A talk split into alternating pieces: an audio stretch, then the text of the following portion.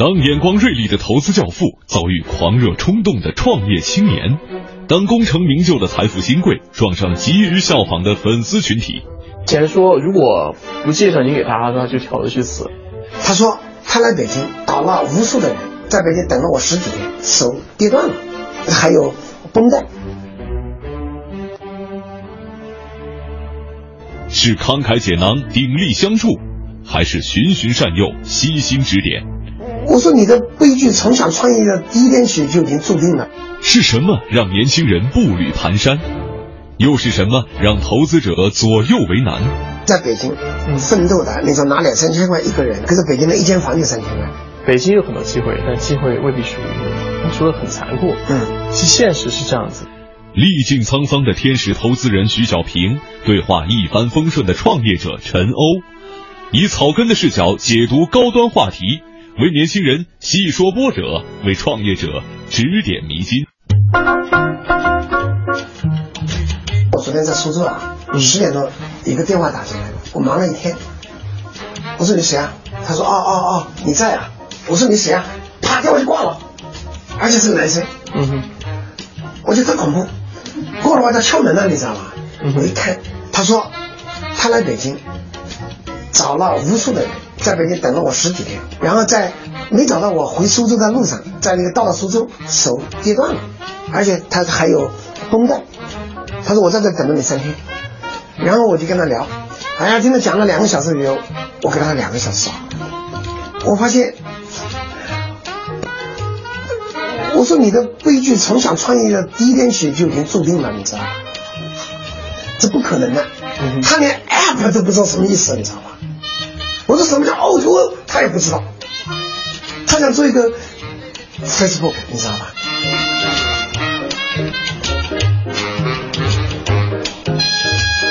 有无数想找您融资的人给我发过私信，也甚至很多人冲到聚美办公室来。甚至上次有人冲破我们冲冲过前台，冲进来在我办公室里直接跪下把我上，我也跪下。就是就说他直接拿钱说，如果不介绍你给他，他就跑着去死。当时我劝了半天，说生命是很宝贵，就没有任何创业合理性的。你说你怎么办？其实我们在 Stanford 看类似的情况，就 Stanford 有各种各样的学生组织，常常在讨论创业啊，但是讨论完之后，这儿赶紧找工作去了。什么意思呢？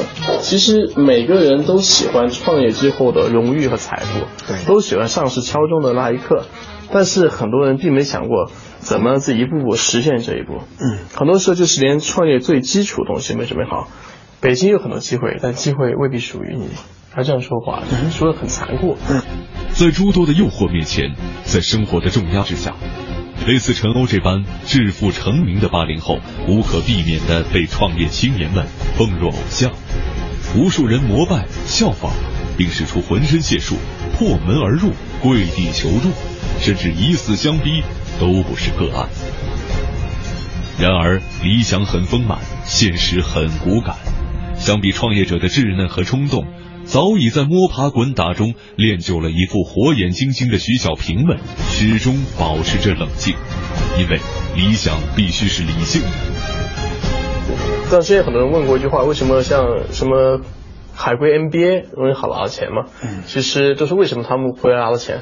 其实徐老师您知道，这群 MBA 如果他毕业就是十几万美金年薪。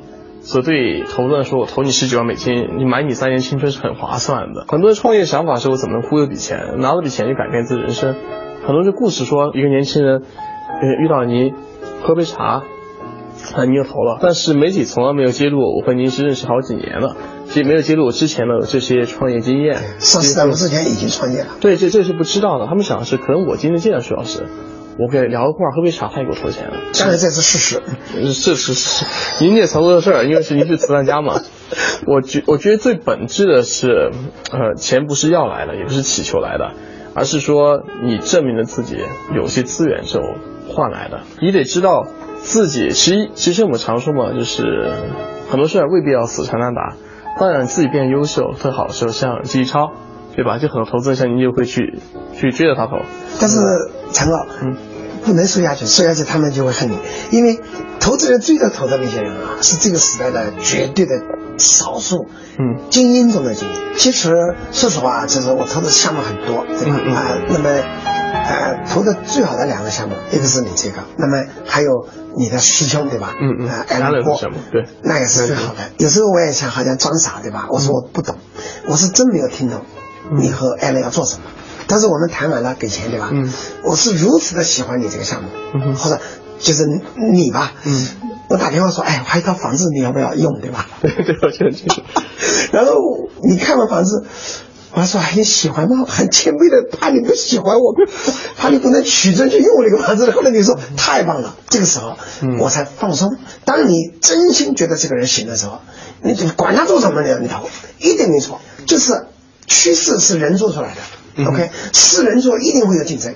嗯哼，那这个时候就是因为创业不是百米赛跑，嗯哼你出了产品就成了不，创业是马拉松，你知道吧？对。创业是马拉松，所以这个就是看一个人的综合素质。自从涉足天使投资领域，徐小平一直信守着他的精英理论。而陈欧十六岁留学南洋，在校园里白手创业，并考取斯坦福。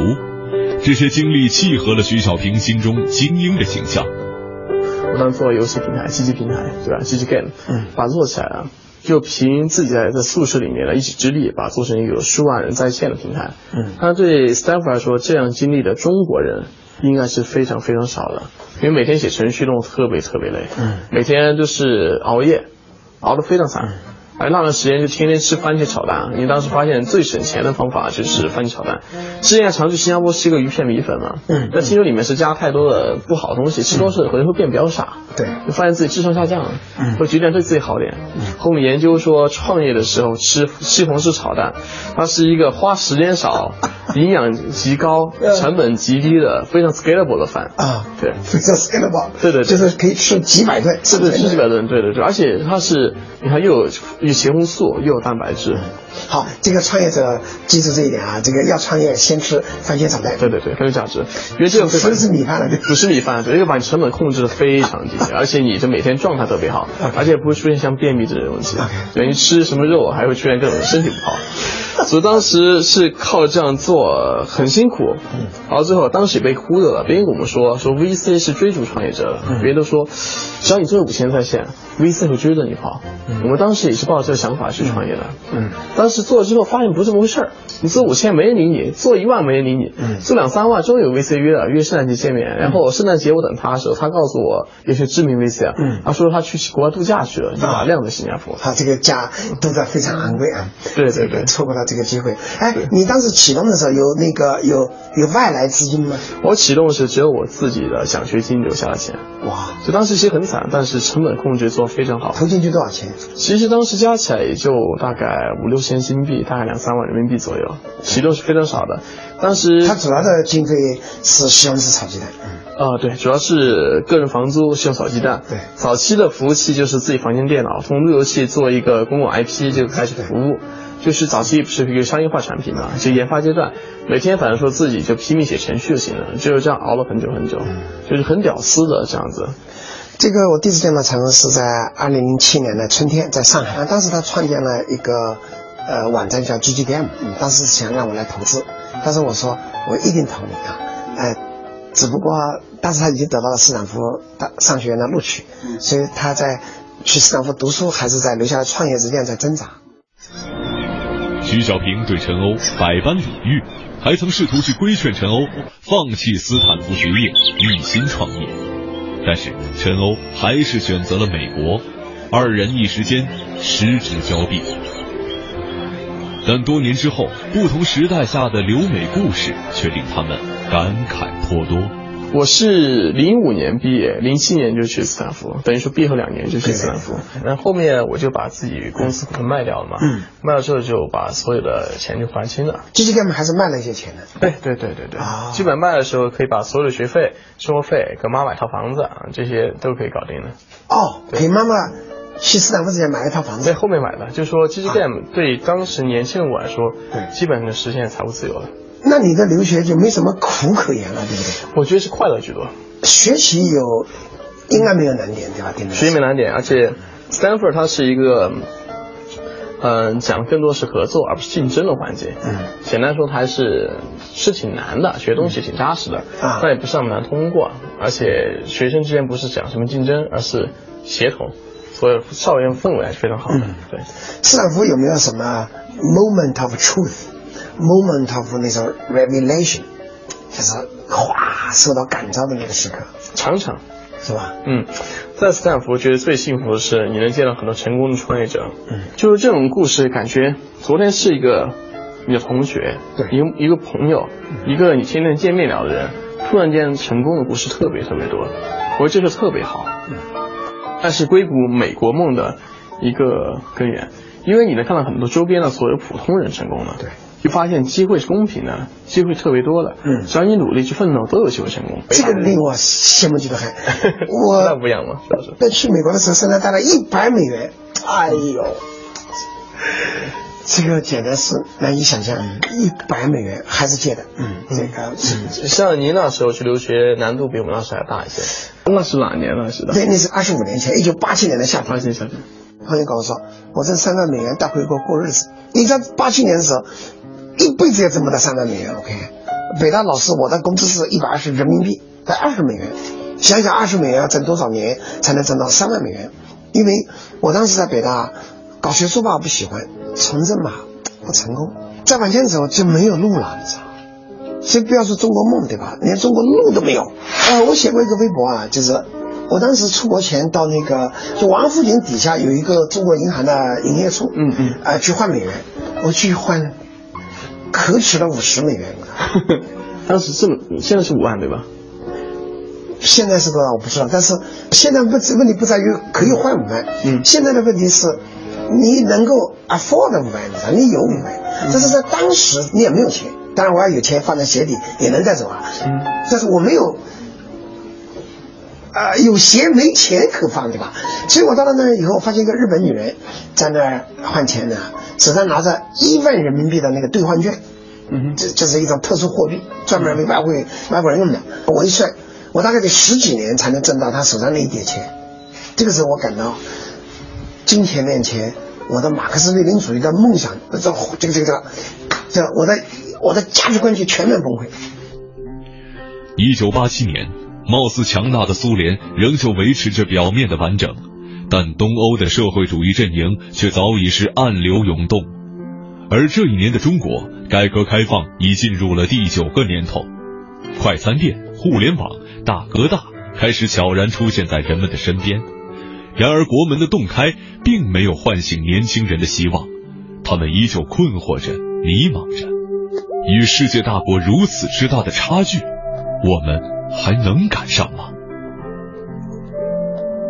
那一年，三十二岁的徐小平已经在北大任教了六年，但内心的冲动却再也按耐不住了。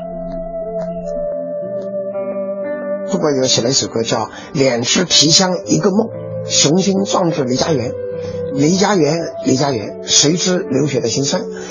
岁月来去匆匆，忙乱青春，已无再无短暂，山穷水尽疑无路，出国好像是阳关，两只皮箱一个梦，雄心壮志离家园，谁知流血的辛酸？太感人了，就是啊，等于岁月蹉跎，你知道吧？那么两只皮箱，大家知道里面是什么？一边是方便面，一边是手指啊。哈哈，你们可能不理解，哎呀，那一个梦是什么？挣点小钱啊，回来过好日子，或者挣点大钱，OK，当时的大钱。第二是拿个绿卡就在美国定居了，这对我来说不是梦，你知道吧？那么我的梦是什么？告诉你不知道，但是我真的不知道未来是什么。这是民族的灾难，可以说，对吧？当这个国家最有才华和有理想的人，我是其中一部分。当时有一个国内的一个处级干部，国家机关的人，到了美国探亲，然后呢，他就到一个远方去打工，打工的第一天就把手给剁了，然后这个电脑老板就给他包扎完，对吧？就是电脑不严重了，那个鲜血淋漓，没有伤到骨头，这个然后包扎完给他喝一杯红酒，然后说 are fired。然后他到我房间来跟我说：“你知道我在想什么？”我说：“你想什么？”他说：“我想我妈。”当时我强作坚强啊！我说：“我说老陈啊，你多大？四岁。我四十岁，你应该让你妈依赖你，而不是你依赖你妈。OK，继续干，你知道吗？绝不要后退。所以后来那哥们儿，我在那一瞬间，其实我也没有任何底气。但是呢，在那个时代，就是老陈是真实的姓名，那几年，呃，经历了人生这个最沉重的压力，我就知道这个那个揭开罗琳，揭开罗琳就是那个哦，是对 Harry Potter 那个那个 Harry Potter 作家就在哈佛讲过，但当你一无所有的时候，你被打回原形，你才知道你是真正的你是谁。所以在八七八八八九九零的时候，那个时候啊、我最大的梦想是自己能够这个走出这个泥淖，嗯哼，然后呢，我还寄点钱给父母。嗯哼，但是很奇怪，到了九二九三年以后，我父母经常来信说要不要给你寄点钱，你知道？整个这个时代就在那个几年之内逆转。感觉自己被打回原形的徐小平，尝遍了异国他乡的辛酸和痛苦。与此同时，家人的来信让他意识到，中国在悄然发生着改变。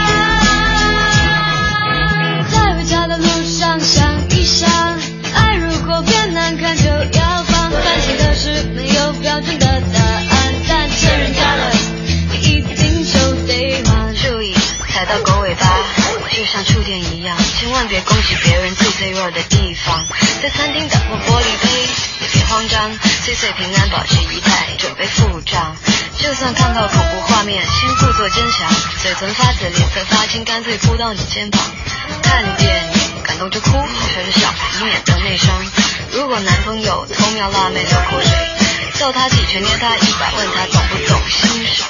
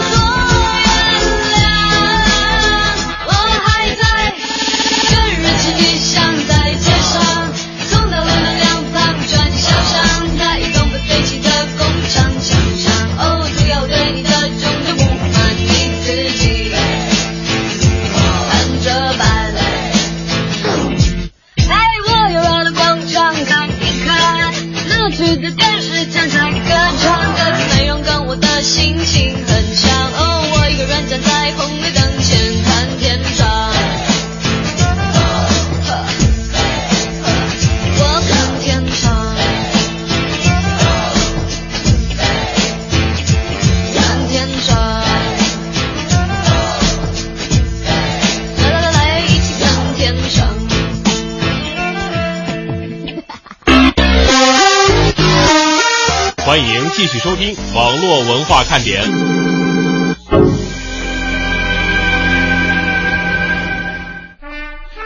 一九九二年，邓小平在八十八岁高龄之际发表南方讲话，宣称谁不坚持改革就要打倒谁。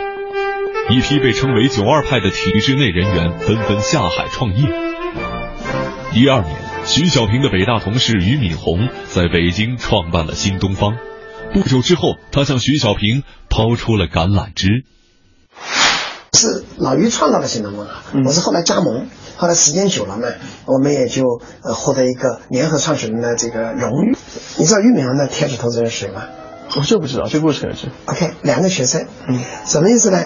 他从北大被开除出来，然后就在中国家二小摆一个桌子招生，嗯，然后来了好多学生，一看他那个报名表上招四十个人，就没有人，嗯，没有人报名，嗯没人嘛，我干嘛上对吧？嗯，后来老于终于悟过来，他就咚写了三十八个名字，嗯，然后人家讲三十八个剩下两个名单了，学生一个啊要抢了对吧？然后那两个学生就报了名，交了钱，嗯哼。这是俞敏洪的第一笔收入，第一笔收入。呃，这个堪称他的这个新东方的天使投资人。嗯 然后老一再换一个名单，对吧？就是变成三十，永远三十八个人。嗯嗯，最后换了大概三十八张这个报名单，最后这个四十元招满了，新东方的第一个班嗯就启动了。历史其实你说，这很经典，就是说我们常说很多很多创业者，他只知道赚 VC 的钱，赚投资人的钱，但不知道怎么赚消费者的钱。其实最好的商业模式意味着消费者从第一天会给你钱，对，当你有现金流之后，压力会小很多。对，二零零六年，新东方在纽约交易所上市，也是徐小平加盟新东方的第十个年头。这一年，他选择了退出，带着他在新东方积累的创业经验和财富，转身为天使投资人，并于五年后与红杉基金合作，成立真格基金。几年间，徐小平相继助推世纪佳缘、兰亭集市、聚美优品取得成功。在与青年精英们合作双赢的同时，也为渴望创业的草根们积攒了一腔金玉良言。大家会说创业啊是一个很苦的事儿，然后这个失败率很高。哎，其实哪个行业成功率是保证的？没有，嗯哼对吧？你做主持人，对做演员，你就是到大学做老师，嗯也有名师，也有和烂师，对吧？对所以任何行业大概有一个不是二十八十比例嘛，可能推动我们进步的就是那个二十的。有百分之二十非常高。其实我觉得创业最关键两个两方面嘛，一方面是团队，所以最核心的，因为团队是每天在一起吃喝拉撒在一起奋斗的人。就是说你方向可能会变，但是你团队选择了，有可能未来三年、五年甚至十年，也就是每天在一起的。另一方面，我觉得投资还是很重要的。就比如说，我说是我很幸运，因为说您是我投资人嘛，可能每周花两三天的时间，就是作为朋友一样聊天，给我分享，让我也少犯很错误，而且能给我打气，给我激励，在公司能给予好的支持。如果一个投资人对创业者是不信任的话，那是大悲剧，就意味着你不但说和市场斗、和对手斗，你还需要和投资人斗。如果团队不信任的话，还团队互内斗，这公司就完蛋了。所以我想说的建议就是说，假如你想创业，甚至有一个团队的话，你首先做出个东西来，对对吧？呃不管多么的烂，多么的简单，但是你要展现，你能执你用，产品证明你的想法，对对对。而不是用想法来找钱。我觉得第一个建议让所有创业者得到有一个认清事实，就资本永远是锦上添花的，不是雪中送炭的。第二就是，我觉得早期的创业者不要动不动想要要融很多很多钱，因为好的商业模式其实是不需要太多钱的。我觉得早期与其说你想融多少钱，还不想清楚让怎么在最低的成本去支持这个团队活下去。比如说去郊区租很便宜的房子，然后大家省吃俭用吃番茄炒蛋。其实，尤其在移动互联网上，你不需要花太多钱都可以证明自己。我觉得他们现在如果能做到几百在线用户，可能融资就可能往天使投资。对。但是如果什么都没有，就想靠个团队表决心说，呃甚至给徐老师您跪下拿钱，我觉得这只能增加天使投资人的负担，立刻拿到钱。我也跟他跪下，我靠，求求他，